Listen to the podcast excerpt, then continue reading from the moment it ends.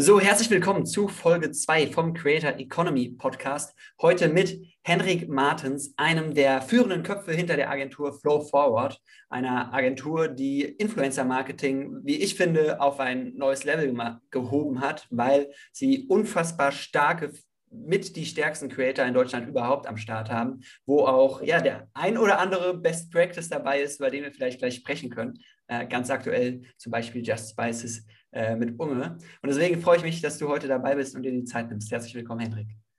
Dankeschön. Wow, was, was für ein krasses Intro. Also ich, äh, jetzt bin ich, jetzt muss ich ja abliefern, verdammt. ich, vielleicht ein kleiner Fakt am Rande. Ähm, ich bin ja bei Flo nicht mehr ganz so aktiv. Also ich, ich äh, bin immer noch fürs New Business äh, und, und eben für neue Ideen äh, immer noch am Start, aber ähm, so hardcore im, im, im tiefen Daily Business bin ich gar nicht mehr drin, sondern eher, ja. wie, ich, wie, ich, immer so gerne sage, ich bin vom Spielfeld auf die Tribüne gegangen und gucke mir das Ganze ein bisschen von außen an. Ja, und du bist ja auch selbst als Content Creator im B2B-Bereich aktiv mit deinem ja. Bisfluencer-Podcast. Genau. Ja. Cool. Dann äh, fangen wir direkt mal an ähm, mit, der, mit der ersten Frage. Was mich interessiert ist, ähm, wann bist du in das Influencer-Marketing gekommen? Seit wann arbeitet ihr mit euren Creatoren zusammen? Puh, das war so, also ich bin mein erster Kontakt mit Influencer Marketing, da hatte ich noch meine äh, erste Digitalagentur. Ähm, das war so um 2013, schätze ich mal, herum, 2013, 2014, als nämlich äh, Christoph Krachten von Mediakraft bei uns äh, im Büro war, weil wir einen Kreativworkshop für unseren Kunden Unilever gemacht haben. So, was, was, was gibt es alles an neuen, coolen Sachen? Und da haben wir, habe hab ich die äh, Mediakraft mal dazu geholt, weil ich das spannend fand, ich, was die machen. Und ich kannte es damals aber selber noch nicht richtig.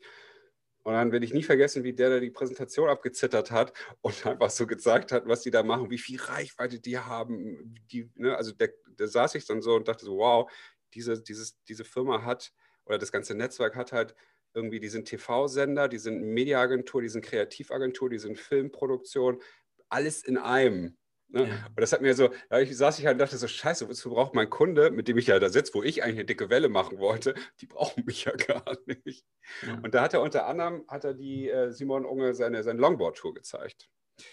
Und äh, das fand ich total cool, als ich das gesehen habe, weil ich, meine Agentur ist damals auch an den Start gegangen, zu sagen, wir machen bessere Werbung, nämlich Werbung im digitalen Bereich, dass man Lust hat, irgendwie mit Werbung in Kontext zu kommen und nicht nur genervt ist davon. Und da habe ich dann das halt gesehen von Simon. Da so, wie krass ist das, so eine Million und Abermillion von Views und Menschen, die auch offline in, involviert werden. Für eine, für eine große Telekom-Werbekampagne ja irgendwo auch, ne, die dann ihr, ihr damaliges, was war das, 3G, G3-Netz oder G, ich weiß gar nicht mehr, das war ja ewig hier, ähm, äh, promoted haben, dass man halt auch unterwegs Videos hochladen kann. Fand ich mega geil. Und da dachte ja. ich so, das muss ich mir angucken. Bin dann Simon Unge Fan geworden und hab's von denen dann war ich halt so, fand ich den toll und bin dann immer weiter, äh, habe ich regelmäßig seit ungefähr die ganze Minecraft-Karriere dann mir so angeguckt und habe abends immer total gefeiert, die Sachen zu gucken. Und äh, die Agentur, da bin ich dann aber irgendwann raus und ähm, habe hab dann zwei Startups gegründet, bin so zwei Jahre so in die Startup-Welt äh, weiter abgedriftet, hatte aber immer noch meine Werbekontakte und eines schönen Tages saß ich mit meinem lieben Kumpel Pepe Witholz zusammen. Das ist einer der Gründer von Flow Forward, der, das, der, das kreative Mastermind. Äh, und der erzählte halt so, dass er neben seiner Agentur, die er damals hatte, haben sie so nebenbei, managen jetzt Simon, äh, äh, Simon Unge. Ich so, äh, was, wie krass ist das denn, Simon Unge? Den, äh, den finde ich voll geil, habe ich hier voll gefeiert und so, habe diese Hashtag-Freiheitssache gesehen. Er sagte ja genau, darum ging es. Ähm, Simon hatte uns gefragt, ob wir, wir ihn da irgendwie rausboxen können, weil nämlich zwei der anderen Flow-Gründer damals äh, die Firma Rocket Gaming, hier diese Hardware-Geschichte, also nicht Rocket äh, Startup, mhm. sondern äh, Rock Hut. Ähm, die, ähm, da war Simon von Tag 1 an so ein bisschen der Influencer schon und hat mit der ganzen Hardware von denen seine, seine äh, Let's Plays gemacht. Und äh, die haben Simon da so geholfen, da beim ähm, Mediakraft rauszukommen. Und daraus ist dann das entstanden, eigentlich, dass das Flow Forward ähm, mit Simon ins Management gegangen ist. Also eigentlich haben wir das so drei Typen, die an alle ihre eigenen Firmen haben das nebenbei auf der Couch gemacht. Mhm. Und äh, das ist war dann sehr schnell gewachsen, weil Simon ist ja der Influencer der Influencer. Siehe ja auch Ivanio, äh, der bei dir gerade äh, noch sitzt, der ist ja auch sehr von Simon Inf Influencing gepusht worden irgendwie und das konnte der nämlich schon immer gut und so kamen dann ganz viele andere Influencer auch zu uns. Mhm. Und so ähm, bin ich dann, äh, war so der erste Fulltime-Mitarbeiter bei, bei Flow Forward, weil die anderen das halt nebenbei gemacht haben. Und ich habe gerade ähm, Zeit gehabt, gesagt, ey, ich will unbedingt mitmachen, das finde ich so geil, ich feiere das. Und so sind wir dann entstanden. Also so richtig losgelegt habe ich 2016. 2000, ja, da war ich dann offiziell bei Flow. Mhm.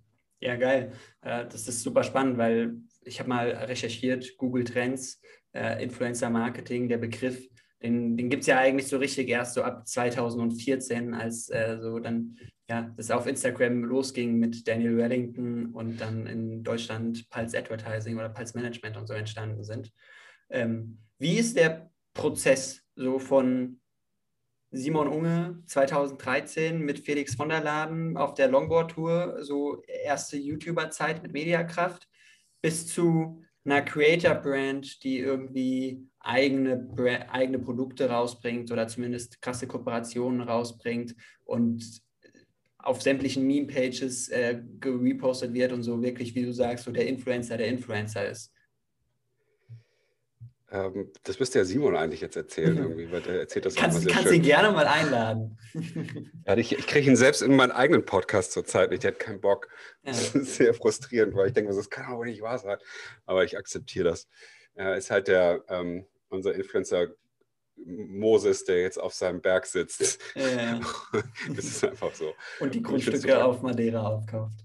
Ja, also es ist schon irre. Ja, was der da ja auch losgetreten hat, ich meine, das ist ja auch schon Creator Economy, ne? was er fährt, fährt nach Madeira, weil er hier ein bisschen die Schnauze voll hat und irgendwie das Leben ein bisschen leichter haben will. Und jetzt äh, baut er da äh, ein, ein, ein, Imperium in Anführungsstrichen auf ähm, und, und, ihm folgen, keine Ahnung, ich weiß nicht, 50 sind ja schon mindestens da, wenn nicht noch mehr ja. Creator aus dem deutschsprachigen Raum, die äh, seinem Beispiel danach gegangen sind. Ne? Das ist halt ja. schon irre. Aber das war, glaube ich, nie seine Idee, sondern das ist ja einfach passiert. Ja, also Simon ähm, hat ja immer das gemacht, worauf er Bock hatte. Und das hat, hat mich auch immer sehr, sehr gekickt. Und er hatte immer so, so ein Feeling dafür, dass das, was er da macht, irgendwie ein bisschen anders ist als das, was man kennt. Und das äh, irritiert erst Menschen und dann finden sie es irgendwie toll. Und dann wird es ja immer kopiert. Ähm, so ein Beispiel, was, was Simon ja auch groß gemacht hat, ist ja dieses ganze ähm, Vlogging in Deutschland mit, der, mit dieser Legria-Kamera. Das kennst du ja bestimmt auch, wo, wo, dann, wo er dann mit der Hand auch mal so gemacht Das hat, macht ja irgendwann mhm. jeder gemacht. Ne? Da hat er ja nie drüber nachgedacht. Und dann hat er dann irgendwann, äh, ein bisschen später, hat er irgendwann gesagt, ich habe keine Lust mehr so geskriptete Videos zu machen, also so Videos irgendwie für auch so für Kooperationen und so weiter. Irgendwann hat ihn dieses YouTube-Produktionsthema total genervt und ähm, hat er einfach angefangen, ich mache Reaction-Videos. Also ich gucke mir einfach die YouTube-Trends an, film das und ähm, reagiere dann drauf. Und daraus ist ja auch ein Riesenhype wieder entstanden. Ne? Also das hat er immer so aus so, aus so Ideen herausgekommen, weil ihm ne, bei dem bisschen Zoom, da fehlte eben so ein bisschen die, wie mache ich, wie löse ich das jetzt aufwendig technisch? Ne? Und bei äh, bei den Reaction-Videos ja, ich habe keine Lust, eigenen Content zu machen, deswegen gucke ich mir anderen an und ja. äh, mache da was mit. Ich, wie schlau ist das auch alles? Ne? Ich, ich feiere das immer so hart, was, was, was der irgendwie da Tolles macht. Und mittlerweile ne, jeden Tag gucken da 20.000 bis 40.000 Leute äh, mindestens eine Stunde ähm, sein Stream auf YouTube. Und äh, da war aber zwischendurch ja auch eine ganz schöne Delle drin, weil er da auch, glaube ich, so ein bisschen verloren hatte. Ähm, was, was sein Ding so war, ne? sondern irgendwie, da war es halt viel auch so mit, ja, hier noch Koop hier, Koop da. Und bis, haben, da haben wir vielleicht auch manchmal nicht genau genug hingeguckt, ob, de, ob der Match halt wirklich da ist. Ne?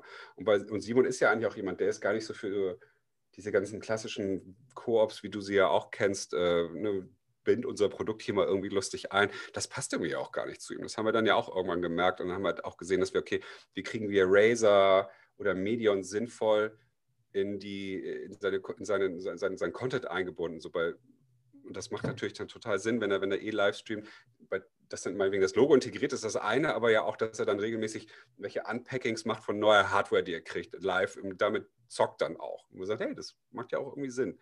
Aber natürlich ist das ein ganz normales Paid, Paid Advertorial am Ende des Tages. Die, der nächste Step wäre ja eigentlich dann der Unge-PC. Aber sowas gab es auch alles schon. Zum Beispiel Unge hat ja auch mal ein Mauspad, was sich auch wie, wie Hölle verkauft hat. Ähm, das war, oh das war sogar, glaube ich, noch bevor ich angefangen hatte, das war so 2015, war schon die Creator Economy sozusagen aktiv. Aber ähm, jetzt geht das ja auf so einen völlig neuen Level hin, würde ich sagen, ja, doch. Mhm. Wie war die Frage? Bin ich abgedriftet? Ich glaube ja. Ein bisschen. So, was würdest du sagen, was, was sind jetzt die, die Erfolgsgeheimnisse, so die, die, die, drei Tricks, die Unge quasi gemacht hat, äh, damit er so erfolgreich gewesen ist, wie er jetzt ist. So, was sind die drei Schritte vom Influencer zu der erfolgreichen Creator-Brand? Es ist einfach, einfach dranbleiben, einfach jeden Tag Content kreieren für sieben Jahre und dann bist du an so einem Punkt. Oder war er zur richtigen Zeit auf der richtigen Plattform? Hat er, den, hat er den richtigen Content gemacht? Beispielsweise ist er auf den Pokémon-Hype rechtzeitig aufgesprungen. Ja, der hat natürlich ein Näschen für Sachen, die, die äh, gut gehen, aber er merkt auch mal wieder, es muss seins sein. Also, und das ist das. Ich höre gerade das äh, zweite Buch von, von Monte. Ähm, Gibt es ja auf Spotify äh, zum, zum, äh, zum Anhören. Und da war es ganz schön zu hören, wie er das halt auch beschreibt, dass er eine ganze Zeit irgendwie, äh, er war ja mit Call of Duty, ist er ja groß geworden irgendwie und hat das dann äh, die, das Pferd geritten und merkte auch irgendwann so, oh ey, ich fühle das irgendwie nicht mehr. Und mit dem nicht mehr fühlen dessen, was er da tut, hat dann auch so ein bisschen so die, der Erfolg nachgelassen streckenweise zumindest. Ne? Und ähm, das war bei Simon oft auch, glaube ich, der Fall, wo er irgendwann merkte, so, ich mache das jetzt nur, weil ich es machen muss. Und das machen, es gibt ja viele Creator, die denken, ich muss ja jeden Tag was posten, weil der Algorithmus sonst mich killt. Oder ich muss, ich muss, ich muss. Also dieses Müssen, ich glaube, das muss man aus seinem Kontext streichen. Das, äh, das, ist, das darf irgendwie so eine intrinsische Motivation sein, einfach sich selbst darzustellen. Ich glaube, das ist so, das Aller, Allerwichtigste ist eigentlich sein Ding zu machen und mhm. bei sich zu bleiben und nicht nach rechts und links zu gucken, oh, was macht die Konkurrenz jetzt, was macht der jetzt, ach, der macht jetzt das. Da darf man ja mal mitspielen, auf jeden Fall. Aber es ist einfach so, ich, gerade wenn du, wenn du sichtbar bist, ne, also wenn man, wenn man dein Gesicht sieht und nicht nur dein Gameplay, äh, spürst du es ja doch immer wieder, macht der mir jetzt was vor oder eben nicht. Ja. Und oder spielt ja eine Rolle, was ja auch okay sein kann, ne? gerade so im, im Comedy-Bereich oder sowas, dann ist es ja auch völlig okay. Aber ich glaube, das ist so das Allerwichtigste. Man muss da Bock drauf haben und das muss man spüren. Und wenn man keinen Bock drauf hat, dann soll man es, glaube ich, äh, lassen. Mhm. Oder zumindest eine Pause machen oder sich was Neues überlegen, worauf man wieder Bock hat. Mhm. Das ist so, das äh, ist ja nicht nur auf Creator bezogen, ich glaube, das bezieht sich auf uns alle im Leben. Ja. Wenn man seinen Content wechselt, und ich glaube, das ist ein, ein Mindset, den viele Creator haben und deswegen haben sie Angst davor, den Content zu wechseln, ist, folgen mir die Leute aufgrund meines Contents oder folgen die Leute mir unabhängig vom Content, weil sie mich mögen? So meine Hypothese ist, wenn du dir wirklich eine Community aufgebaut hast, so ihr habt ja auch, äh, arbeitet ja auch mit Tim Gabel zum Beispiel, ähm, dann folgen dir die Leute auch vom Fitness-Content zum Business-Content, so weil sie dann dir vertrauen, so okay, du hast den Weg vorgemacht, so du hast dir dein eigenes Business aufgebaut äh, und dann interessiere ich mich jetzt auch für deine Business-Inhalte, weil du halt auch ein cooler Typ bist. Ähm, mhm. sie, siehst du das genauso? Also bist du der Meinung, dass man seine Inhalte wechseln kann und äh, dann folgen die Leute mit? Klar, du wirst ein paar verlieren, aber der Großteil folgt mit ich glaube, wenn du das nicht aus strategischen, also nicht nur aus rein strategischen Gründen machst, sondern eben, weil du, weil das dich dahin treibt, dann glaube ich, folgen dir viel, die meisten. Und letztendlich sind ja, ist ja jeder Mensch eine Eigenmarke. Ne? Also du bist deine Marke, ich bin meine Marke und ein Influencer kehrt diese Marke weiter raus. Also du hast deine eigenen Werte, ich habe meine, meine inneren Werte und die, die muss ich halt transportieren. Und was nicht funktioniert, ist, glaube ich, dass ich diese Werte um, weil ich mich jetzt anders positionieren möchte, auch mein, mein inneres Werteset anpasse. Ja. Wenn mir jetzt irgendwie Freiheit wichtig ist und ich mir die ganze Zeit schöne, schöne Urlaubsbilder mache, so ungefähr, und dann aber jetzt so ein äh, Business, Finanzberater werde, wo dann so Sicherheit und, und Status sehr wichtig ist, das könnte ich persönlich, würde es niemals glaubwürdig rüberbringen. Würde immer sagen, Henrik, nehme ich dir nicht ab. Ne? Und deswegen ja musst halt schon irgendwas finden, was, was, äh, was du mit deinen Werten halt transportieren kannst. Und dann ist, glaube ich, mhm. alles möglich. Mhm. Apropos Werte, so wie spitz sollte man sich als Creator positionieren und, und welches Risiko sollte man auch äh, eingehen ähm, bei der Ansprache von bestimmten Themen, beispielsweise Politik? Das ist ja eines meiner, meiner liebsten Themen aus dem Grund, weil ich äh, finde, dass Creator oder Influencer, wie wir auch immer sie nennen wollen, also Menschen mit einem digitalen Einfluss und einer Reichweite irgendwie eine gesellschaftliche Verpflichtung haben. Das muss jetzt nicht nur politisch sein. Ne? Aber ich glaube, du da solltest das, das nutzen, diesen Einfluss nicht nur für Produktverkauf oder für ähm, mehr Songs oder was auch immer, da, ja, das sollte die Basis natürlich sein deines Treibens, was, dich da, äh, was du da zeigst. Aber ähm, wie jetzt Diana zu Löwen das vormacht oder auch immer mehr Influencer zum Glück, dass die auch mal hier und da ein bisschen Flagge zeigen bei Themen, die sie wirklich berühren. Ich würde jetzt niemals sagen, Tim Gabel soll jetzt unbedingt ein politisches Statement ablassen, weil das ist gar nicht sein Thema. Das ist natürlich schwierig. Aber ich glaube schon, dass es Dinge gibt, über die er sich, die, wo er sich gut auskennt und über äh, die, die, er andere Menschen positiv beeinflussen kann. Und das mhm. fände ich grundsätzlich schon sehr, sehr wichtig. Das wird immer noch nicht genug gemacht. Und äh, zum Thema Positionierung würde ich immer sagen, je spitzer, desto besser. Also weil es einfach, einfach einfacher ist. Ne? Also, also das Spitz, also wenn, wenn mein Hobby halt keine Ahnung, Briefmarken sammeln ist, dann sollte ich wirklich nur über Briefmarken berichten und nicht auch über Pokémons, weil es irgendwie ähnlich ist, weil man da auch was sammelt, weil die Zielgruppen ja völlig verschiedene wären, die ich dann, mhm. die ich dann bedienen muss. Und dann ist die eine irritiert, wenn ich über Briefmarken rede und die andere ist irritiert, wenn ich über Pokémons spreche. Ne? Mhm. Also ich glaube, da bin ich ein großer Freund von, von Spitz kommunizieren, weil ich glaube, schneller äh, es ist einfacher, Relevanz aufzubauen. Mhm. Und ähm, ist besser vermarktbar wahrscheinlich auch. Auch mhm. wenn man dann nicht äh, für, für vielleicht die großen Brands angefragt wird, aber für die, die in diesem Bereich halt eine Lösung anbieten. Ne? Also von daher würde ich immer sagen, ist ja auch hier bei TikTok, ist, finde ich, kann man das eigentlich total cool sehen. Ja, ne? es gibt einen, einen Anwalt, es gibt einen Steuerberater, es gibt eine Sexexpertin, ja, gibt ja sogar 20 Sexexperten, keine Ahnung. Aber es gibt halt so überall äh, extrem spitze Nischen mit auch einer super hohen Reichweite. Und es würde dich ja genauso äh, irritieren, wenn Herr Anwalt jetzt plötzlich über ähm, Elektroinstallation deines Monitors. Ja, ja, klar. Also so the thematisch bin ich da vollkommen bei dir. Ähm, aber wenn es jetzt so um ähm, wirklich subjektive Meinungen zu so Themen geht wie Politik oder Religion, also so Themen, die, wo, wo man eigentlich empfiehlt als, als bisher als Manager so, ey, lass da die Finger von. Ja, sprich nicht aus, dass du FDP willst oder was auch immer. Ähm, weil, Beispiel, wenn jetzt Unge oder Tim Gabel sagen würde, hey, äh, geht wählen, aber macht das Kreuzchen richtig und zwar gelb, ähm, dann würde in dir mit Sicherheit äh, einige Leute aus ihrer Community äh, vergraulen. Ähm, und ja, wie, wie stehst du dazu? Sagst du, hey, ist egal, weil 20 Prozent, die die FDP wählen von der Audience, die sind jetzt noch enger connected und es ist mehr wert als die 20 Prozent, die verloren gehen?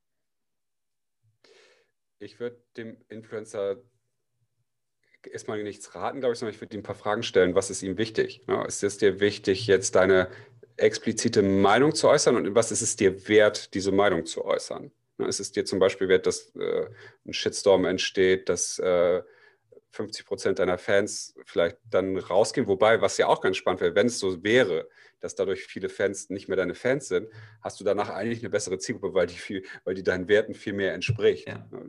Ähm, aber äh, natürlich unternehmerisch als Manager ist das natürlich ein kleiner Albtraum, weil dann die Reichweite äh, und vielleicht auch ähm, mit, mit, einer politischen, klaren Meinung ist es natürlich auch mal schwierig, mit, ähm, mit gewissen Firmen zusammenzuarbeiten oder ähnlichem. Ne?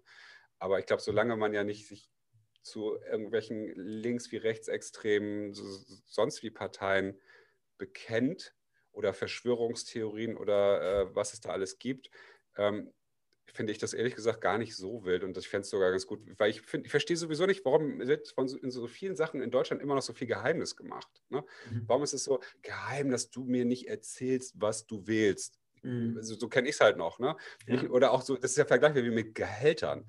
Das ja. muss man ja auch mal still. Das steht sogar in einem Vertrag drin, dass du nicht über das Gehalt sprechen darfst. Da ich so, warum denn nicht? Ne? Wem ist daran nicht gelegen, dass man darüber spricht? So den anderen Parteien beziehungsweise dem Arbeitgeber, weil der dann sagt, mir zahlt er nur 2000, dir zahlt er 3000 Euro. Hätten wir vorher gesprochen, hätte ich wahrscheinlich auch 3000 gekriegt davor. Aber es ist doch irgendwie, finde ich, keine Art mehr, wie man heutzutage äh, auch mit den kommunikativen Mitteln, die wir haben, irgendwie umgehen sollte. Deswegen ja. glaube ich, da, da dürfen wir da irgendwie Offenheit lernen und Ehrlichkeit wahrscheinlich auch. Ja, ja ich bin da vollkommen bei dir. Ähm, also ich bin auch großer Fan von, von Transparenz. Wenn mich jemand fragt, wie viel Umsatz macht ihr oder welche Partei willst du, ich, ich sage da auch immer direkt meine Antwort. Ähm, aber vom Gefühl her, auch gerade auf TikTok, ist es halt so, dass ähm, die, die Audience schon sehr geprägt ist, äh, dass sobald man so einen falschen Schritt, nur so, so einen Minischritt äh, in die falsche Richtung geht, dass da halt ein, ein riesen Shitstorm kommt. Ja? So, sobald man sich mit ähm, zwei Personen getroffen hat, als nur mit einer Person, jetzt während Corona-Zeiten, kommt ein riesen Shitstorm. So, ja klar, natürlich sollte man es nicht machen, aber ähm, ich, ich finde es einfach interessant, wie äh, die gerade die junge Zielgruppe auf TikTok äh, damit umgeht. Ist, glaube ich, nicht nur auf TikTok so. Also das kenne ich sehr, sehr gut auch von, von YouTube und Insta. Ne? Also dass, ähm, wenn jemand seine Meinung, da habe ich mit Tim Gabel mal sehr intensiv zu gesprochen, weil ich ihn mich auch provoziert habe, äh, dass ich sage, er hat eine verdammte Pflicht, was ich vorhin ja meinte, eine, äh, eine, so, ein Social Engagement hier zu zeigen. Und der sagt, ja, grundsätzlich ähm, haben das auch viele und er natürlich auch, weil er ist ja auch ein sehr offener Typ eigentlich. Aber die Angst, nicht nur jetzt Fans zu verlieren, ne, sondern er sagt, was viel, viel schwerer wiegt, du stehst oft ja dann auch allein auf weiter Flur.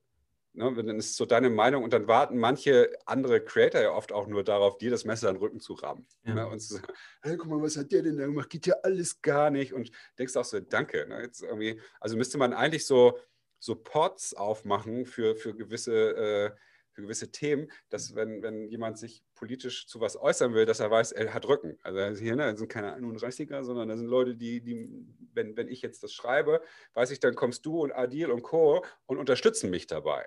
Ja. Und schon stehe ich nicht mehr alleine da und das fühlt sich für mich besser an und die Leute denken auch so, ach krass.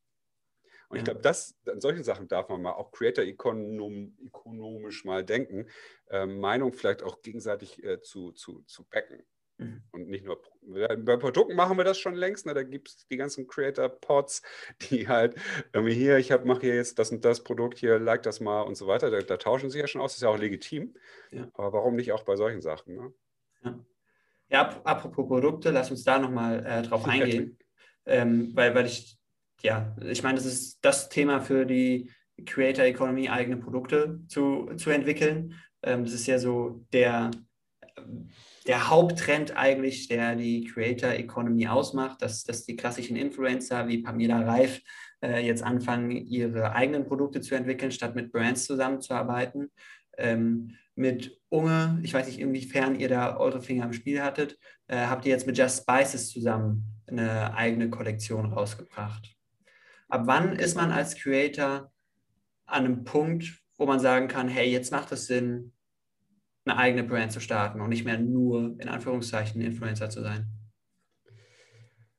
Ich glaube, ab dann, wenn du äh, wirtschaftlich betrachtet das, das tragen kannst. Ne? Also ähm, wenn du siehst, irgendwie, das ist ja auch ein Rechending. Mache ich jetzt ähm, für, bei Just Spices ist ja eher so eine, so eine klassischere Koop. Ne? Also das ist, das ist ja eine eigene Firma, die mit Simon schon was zusammen macht. Da gibt es auch eine Performance-Geschichte hinter und alles. Aber die, der, das klassische Creator Economy Style wäre, Simon bringt sein eigenes produziert ja. und so weiter, ne? verpackt äh, seine, seine eigene, und die heißt dann ungegessen, keine Ahnung, irgendwie sowas. Ne? Und dann äh, ist das was völlig eigenes. Das wäre so das Creator Economy 2.0, würde ich sagen. Also so wie es ja. ja jetzt auch passiert.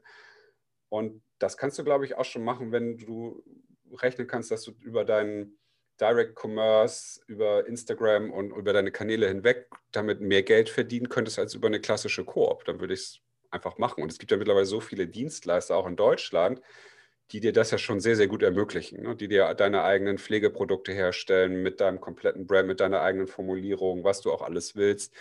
Dann gibt es die ganzen Dropshipper, die dir oder, oder holen dir die Sachen irgendwo her und wickeln alles ab. Das ist ja mittlerweile echt einfach geworden. Ja.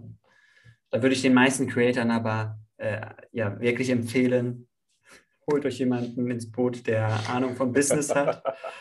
Weil es geht hier nicht darum, dass ihr denselben Umsatz macht wie den, den ihr mit einer Kooperation macht, sondern dass das, was am Ende wirklich nach Steuern auf eurem Konto bleibt.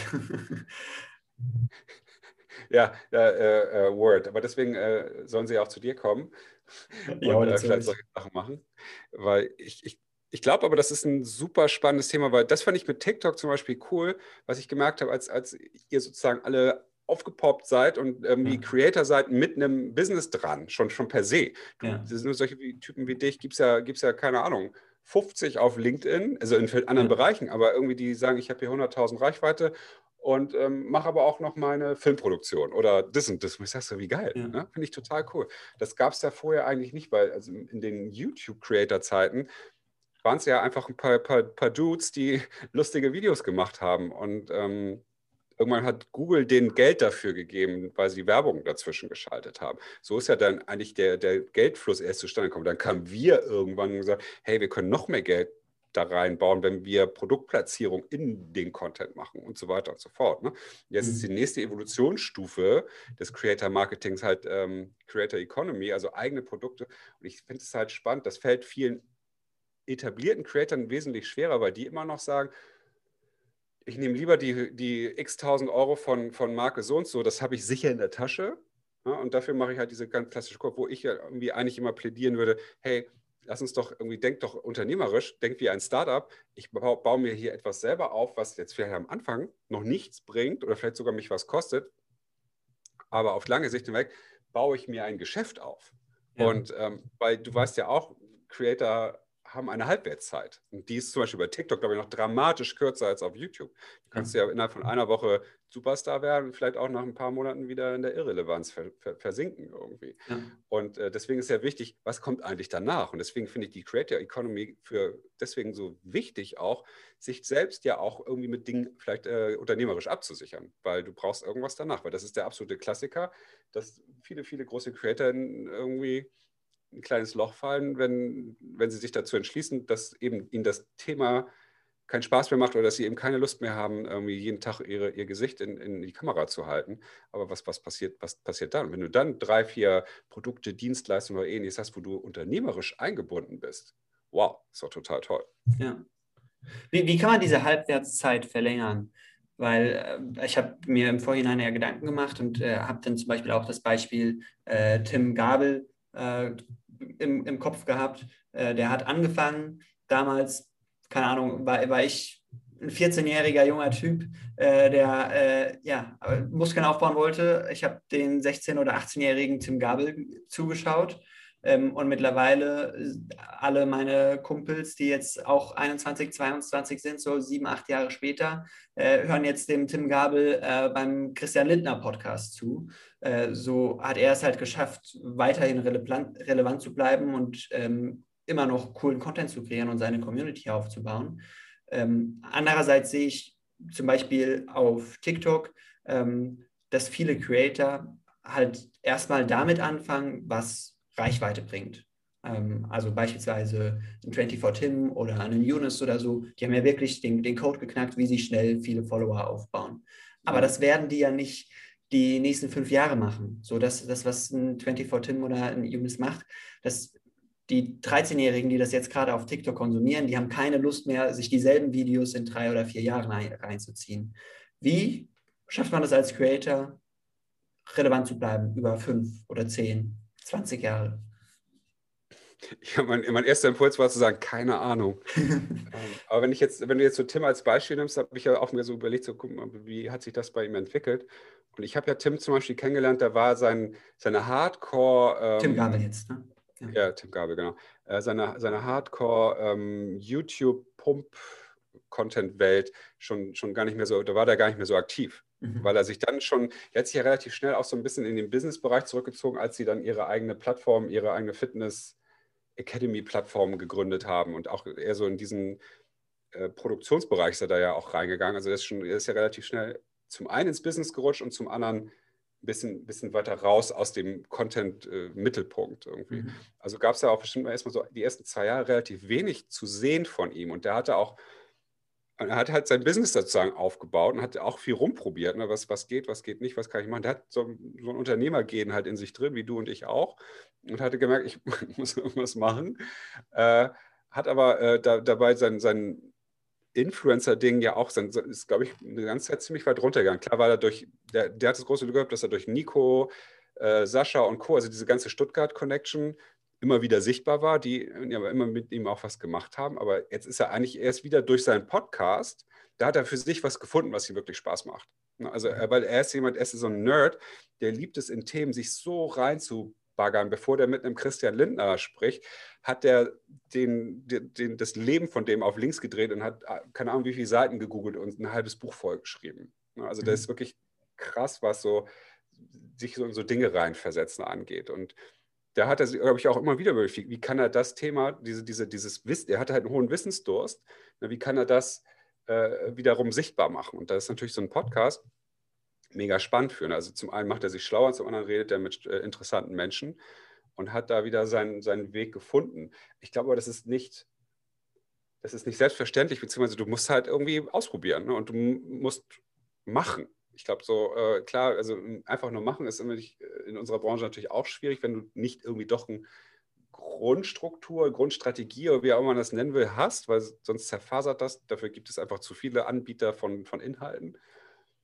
Aber ich denke, das steht und fällt mit dieser Weiterentwicklung. Aber ich glaube, es ist so wichtig, sich selbst zu kennen und bei sich zu bleiben. Das ist das Aller, Allerwichtigste, dass, dass Jungs sieht, wer bin ich, wofür stehe ich grundsätzlich, was ist das, was mich, was mich antreibt. Jetzt ist mal losgelöst von, was kann ich den Leuten bieten, wofür finden die mich toll, sondern was bin ich eigentlich, wer bin ich eigentlich? Hm, okay, das, das und das und das. Ich glaube, das ist was, was äh, in einem guten Management ja sowieso auch immer passiert, wo sowas äh, gespiegelt wird. Und dann ja auch zu gucken, okay, mir macht jetzt das, was ich jetzt mache, vielleicht ja gar keine Freude mehr, aber ich weiß ja, was mir wichtig ist, wie kann ich diese Dinge, die mir wichtig sind, in etwas Neues gießen. Also wiederholt sich ein bisschen von dem, was wir eigentlich gerade eben schon gesagt haben. Aber ich glaube, das ist so wichtig, einfach bei sich zu bleiben und nicht sich so zu zerfleddern. Bei, ach ja, ich, da hinten höre ich, aus Amerika kommt jetzt bald das Thema, das gibt es hier in Deutschland und ich mache mal das, sondern es muss deins sein. Es mhm. muss irgendwie schon deins sein ich, ich meine, ich kenne es ja auch bei LinkedIn immer wieder. Ich bin auch mal wieder verleitet, mich in irgendwelche Themen reinzusneaken, für die ich aber eigentlich gar nicht stehe, weil ich es einfach ja. irgendwie spannend finde. Und dann fragen sich Leute aus, was macht denn der Martens jetzt eigentlich? Im Moment ist es total bei mir das Thema. Also ich bin in so einer äh, internen Content-Metamorphose, weil ich ja eben aus diesem Influencer- äh, Daily Business mich ähm, so seit einem halben Jahr immer weiter rausziehe und immer weiter in, eher ins, in, ins Coaching, ich, ich, ich finde das Wort schwierig, weil du weißt ja auch, wie das in unserem ja. Bereich zer, zerschrottet ist, aber eben lieber mit den Creatoren, mit Unternehmern zu arbeiten und ihnen mit meiner Erfahrung äh, Mehrwert zu stiften. Also deswegen sage ich immer, ich gehe raus, ich, ich stelle mich eher an den Spielfeld dran, als, als, dass, ich das, äh, als dass ich selber das Spiel spiele. Und ähm, wie vermittel ich das aber auch den Leuten? Weil mir, ich stehe jetzt ja immer noch dafür, ich bin Hendrik Martens, der Typ, der mit irgendwie Online-Werbung schon lange macht und irgendwie auch irgendwie dieses Influencer-Game auch schon länger spielt und mit tollen, mit tollen Influencern zusammengearbeitet hat. Super. Es ist mir, ist mir auch was Wichtiges und ich finde es, weil ich ja auch in diesem Bereich arbeite, aber anders. Ich arbeite jetzt ja eher um dem Marketier äh, zu helfen, erfolgreicher zu werden oder einem Influencer zu seinen Werten wiederzubringen, damit sein Content geiler wird und solche Sachen. Aber es ist nicht mehr das, ich sage, ich bringe dich jetzt mit Unilever zusammen und dann machen wir was richtig Schönes. Aber das ist meine Zielgruppe, die ja da ist, ist noch irgendwo da. Und das wird ja irgendwo ein bisschen noch von mir erwartet. Und das jetzt so, so umzukippen, ist auch gar nicht so einfach. Ich, mach, ich merke auch, ich merke auch, wenn ich jetzt irgendwie so Posting, hast, hast du ja bestimmt auch schon gesehen, wenn ich dann über Superkräfte und Superhelden und sonst was spreche, weil das ein bisschen so mein, Coaching-Thema ist ja mit Werten zu arbeiten, äh, ist da weniger Engagement drauf meistens als auf, wenn ich mich zu irgendeinem äh, Aldi-TikTok-Ding äh, austausche oder sowas. Ja. Weil das ist das, was man noch von mir kennt. Ja. Und diese Transformation, ich glaube, da muss aber auch jeder durch, dass das nicht sofort äh, funktioniert. Und ich, ich spiele da auch noch rum. Ist es jetzt eine, ein fließender Übergang? Ne, dass ich so ein bisschen äh, so die Prozente von A nach B schiebe. Oder ich glaube, was glaube ich viel schlauer ist, einfach einen harten Cut zu machen und sagen, ey, ich bin immer noch Hendrik, ich stehe immer noch dafür, aber bei mir gibt es jetzt das und das zu sehen. Und ähm, mhm. würde auch da sagen, ein Großteil bleibt bei mir, weil auch das, mein Podcast, der selber, auch wenn er einen Business-Kontext hat, geht es immer um den Menschen, bei dem, mit dem wir da sprechen. Irgendwie. Von daher bin ich da ganz entspannt. Aber es ist, ist ein spannender Prozess auch, weil natürlich kickt mich das auch, wenn ich sehe, acht Leute haben meinen Post, den ich total feier, geliked. Das macht auch was mit mir. Ne? Und das ist, glaube ich, äh, bei Leuten, die es gewohnt sind, dass 100.000 etwas liken, hat das nochmal einen krasseren Effekt. Ja. ja, interessanter Einblick, danke dir. Ähm, eine, die zwei letzte Fragen oder zwei letzte Themenbereiche möchte ich noch kurz anreißen. Ähm, ihr hattet, wenn ich das richtig in Erinnerung habe, auch mal eine Kampagne gemacht, die sehr, sehr polarisiert hat äh, die Delfin-Kampagne.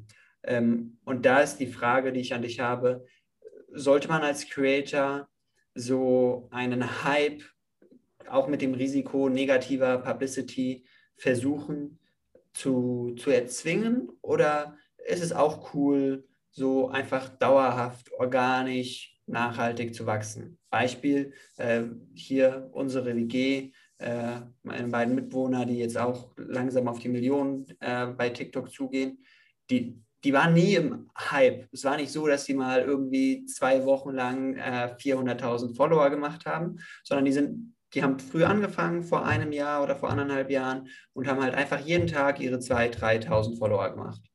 Ähm, andererseits gibt es aber TikToker, die irgendwie innerhalb von äh, vier Wochen ihre 500.000 Follower oder so aufbauen, äh, krass im Hype sind. Manche schaffen es, den zu halten und manche äh, versenken auch wieder in der, wie sagt man? Versenkung. Verschwinden, Verschwinden in der Versenkung. So, genau. Was, was glaubst du, ist der richtige Weg, mit solchen Aktionen umzugehen? Also ich, ich liebe solche Hypes. Ich finde es einfach geil. Mich kickt das so kreativ und, und vom, vom, vom Eindruck her. Ich finde es total toll. Ich finde auch Polarisieren richtig cool. Es ist aber auch voll schwer. Du musst erstmal mhm. was finden, was einen Hype erzeugt. Und in den meisten Fällen ist es ja etwas, was ungewohnt ist ja. und vielleicht provozieren muss oder ähnliches. Ähm, und auch da muss es wieder zu dir passen. Und das nicht nur, weil du eine geile Idee hast und sagst, oh, das finden bestimmt richtig viele Leute geil. Dann ist, passiert wahrscheinlich das, was du gerade beschrieben hast.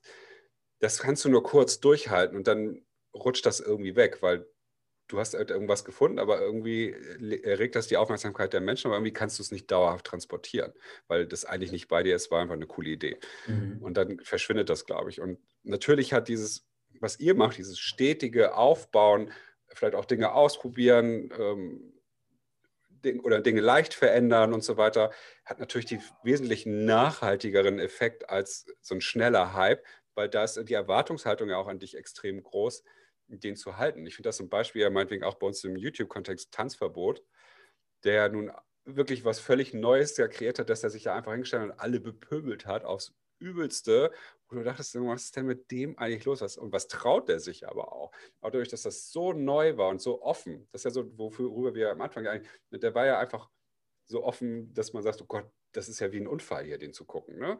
Aber irgendwie, natürlich war der gar nicht offen, sondern ist da auch ein Großteil irgendwie seine, sein, sein Game. Ne? Also da hat er für sich was gefunden, was ihn ja auch innerhalb von kürzester Zeit hochkatapultiert hat. Aber was, was kam dann nach?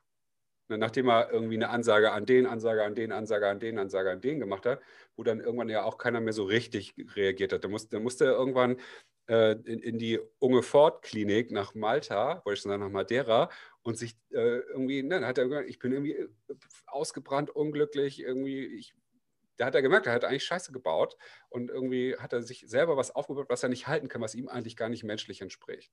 Mhm. Und irgendwie, ähm, da würde ich immer sagen, nee, wenn man da sowas, wenn du aber ein Creator bist, der ähm, so wie ihr jetzt über einen langen Zeitraum gewachsen ist, ähm, eine gute Fanbase habt, das alles funktioniert, da mal ein, ein Hype vielleicht loszutreten und vielleicht auch mal eine Backpfeife zu kassieren, weil das vielleicht ein Schlag zu weit war. Ich glaube, euch würden die Fans aber nicht wegrennen, wenn ihr nicht irgendwas richtig Schlimmes macht.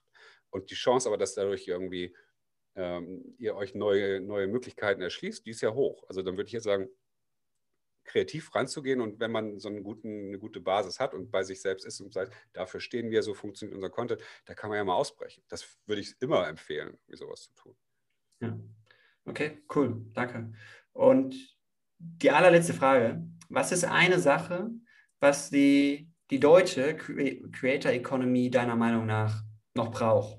Ist es irgendein Software-Startup? Ist es eine, noch eine bestimmte Art von Creator, der irgendwie die Creator Economy die mit sich zieht? Ist es ein Format?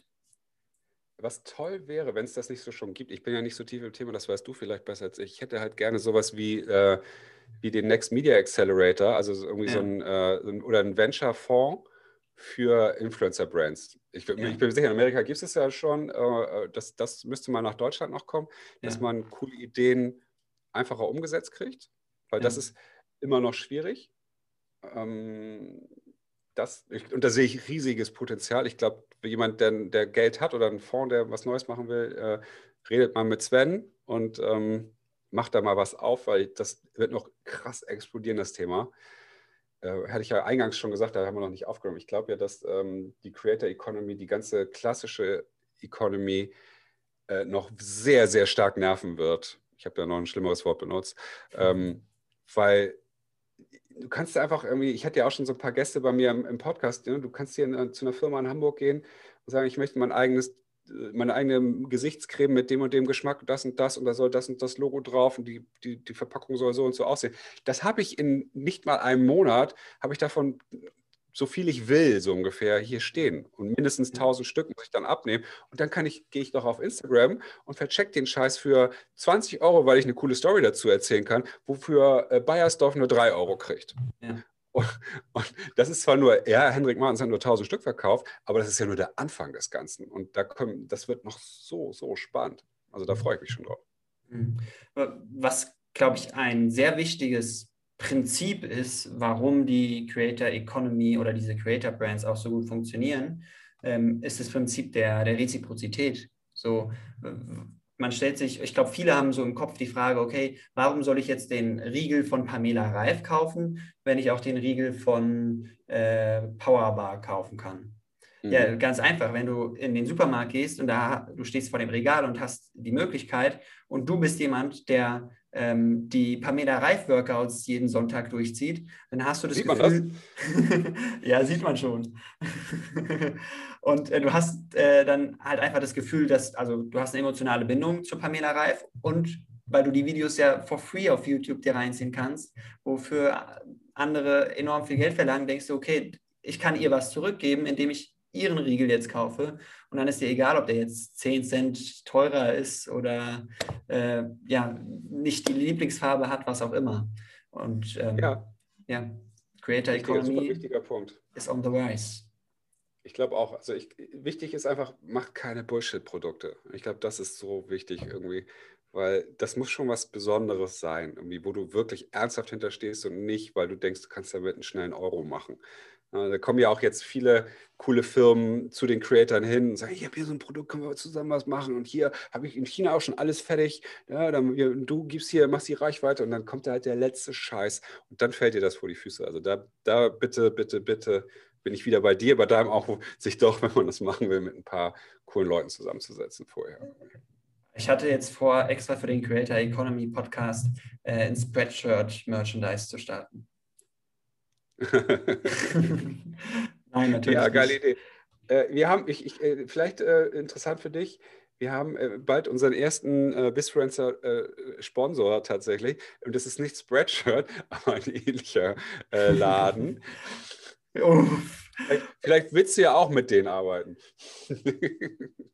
ja, können wir schauen. Thema Creator Economy. Ja, die sind da auch ziemlich weit schon irgendwie. Aber ich glaube, es ist ja mehr als das. Also weißt du ja auch, deswegen habe ich es, das ja ein ja. bisschen ironisch gemeint von dir, denke ich mal. Ja. Aber ähm, ja, lass uns da mal gucken, was noch passiert. Es fängt jetzt irgendwie so zart an, aber es, ich glaube, wer da mitmachen will, das ist ähnlich wie TikTok. Ja? Es ist schon, schon losgegangen und man kann auch gut auf den Zug aufspringen. Ähm, aber ich glaube, so mit jedem, jedem halben Jahr, das vergeht, wird auch der, der äh, wird, wie nennt man das, wird es halt schwieriger, glaube ich, sein einzigartiges Produkt, seine einzigartige Dienstleistung oder was auch immer zu finden. Ich glaube, es wird immer noch gut verkauft, aber es wird schwieriger. Ja, ja, zu 100 Prozent, weil die, die Plätze im Handel sind ja auch begrenzt und da werden nur die ganz, ganz Großen stehen, ja, eine Pamela Reif oder ein Unge. Ähm, und der Rest muss dann halt seine Produkte online verkaufen. Und da kommt es dann wieder ähm, ins Spiel, was du vorhin erwähnt hast. Da muss man dann wirklich schauen, okay, lohnt sich das oder macht man nicht lieber für eine eigene Brand, äh, eine, eine, andere Brand Werbung? Ähm, das muss ja. man dann halt durchrechnen. Habt ihr denn schon ein neues Produkt am Start bald für, für eure WG? Nee, wir ähm, sind am Überlegen, ähm, wie wir das machen. Ähm, wir haben mega Bock darauf, eigene Produkte ins Leben zu rufen. Ähm, aber ja, wir wollen eben kein Merchandise oder so rausbringen, sondern wir sagen, wenn wir was machen, dann soll es einen krassen Nutzen für unsere Community haben oder wenigstens einen, eine Brand sein, ein Hoodie sein, der sich von klassischem Merchandise abhebt. Ähm, und da lassen wir uns lieber ein bisschen mehr Zeit und achten auf die Qualität. Ihr seid doch eine Jungs-WG, oder? Wir haben ein Mädel dabei. Ach, ein Mädel, aber oh Gott, die Arme. Klischee. Nein, ähm, aber ich dachte so, eigentlich müsste, ich habe ja auch eine ganze Zeit in der WG gewohnt und der Klassiker ist ja so, äh, auch Klamotten ähm, waschen, äh, weil dann der andere noch seine Sachen in der Waschmaschine hat und nicht rechtzeitig rausgenommen hat oder, oder, oder. Ja. Also ihr müsstet gleich so, so, ein, ähm, so, ein, so ein Hoodie, der, der nicht knittert, weißt du, den kannst du in die Waschmaschine reinschauen und der kommt unverknittert raus. Sowas braucht man, gibt es ja, glaube ich. Also sowas müsstet ihr irgendwie machen. Also so, so Themen, die so WGs betreffen oder irgendwie so, ein, so, ein, so einen speziellen Reiniger, der wo man nur sprühen muss und nicht mehr wischen muss. Also. okay, interessant. In die Richtung habe ich noch gar nicht gedacht, aber kann ich, mache ich mir mal Gedanken drum. Cool. Ja. Henrik, auf jeden Fall dir vielen, vielen Dank für deine Zeit und für den äh, ganz wertvollen Input. Ich hoffe, dass euch äh, der Podcast gefallen hat, äh, dass wir hier über die Creator Economy gequatscht haben. Äh, wenn ja, dann würde ich mich unfassbar freuen, äh, wenn ihr den Podcast abonniert und äh, vielleicht auch eine Bewertung da lasst oder ihn in eurer Instagram Story auf LinkedIn oder sonst wo teilt, äh, damit wir hier ganz viele weitere tolle Gäste bekommen. Und wenn Henrik euch als Gast gefallen hat, dann schaut gerne auch bei ihm vorbei, entweder bei LinkedIn oder bei seinem Bisfluencer Podcast, wo er auch immer wieder tolle Gäste am Start hat. Das werden wir bestimmt auch bald als Gast. Dann können wir ein paar uh. Bisfluencer-Themen besprechen. Ja, würde ich mich auch total freuen. Und Sven, vielen, vielen Dank, dass wir hier über dieses Thema, was ich, äh, was noch nicht mein tiefes Thema ist, aber was ich ultra spannend finde, ähm, so offen sprechen konnten. Und ähm, bis bald. Danke dir. Danke und bis bald. Ciao, ciao.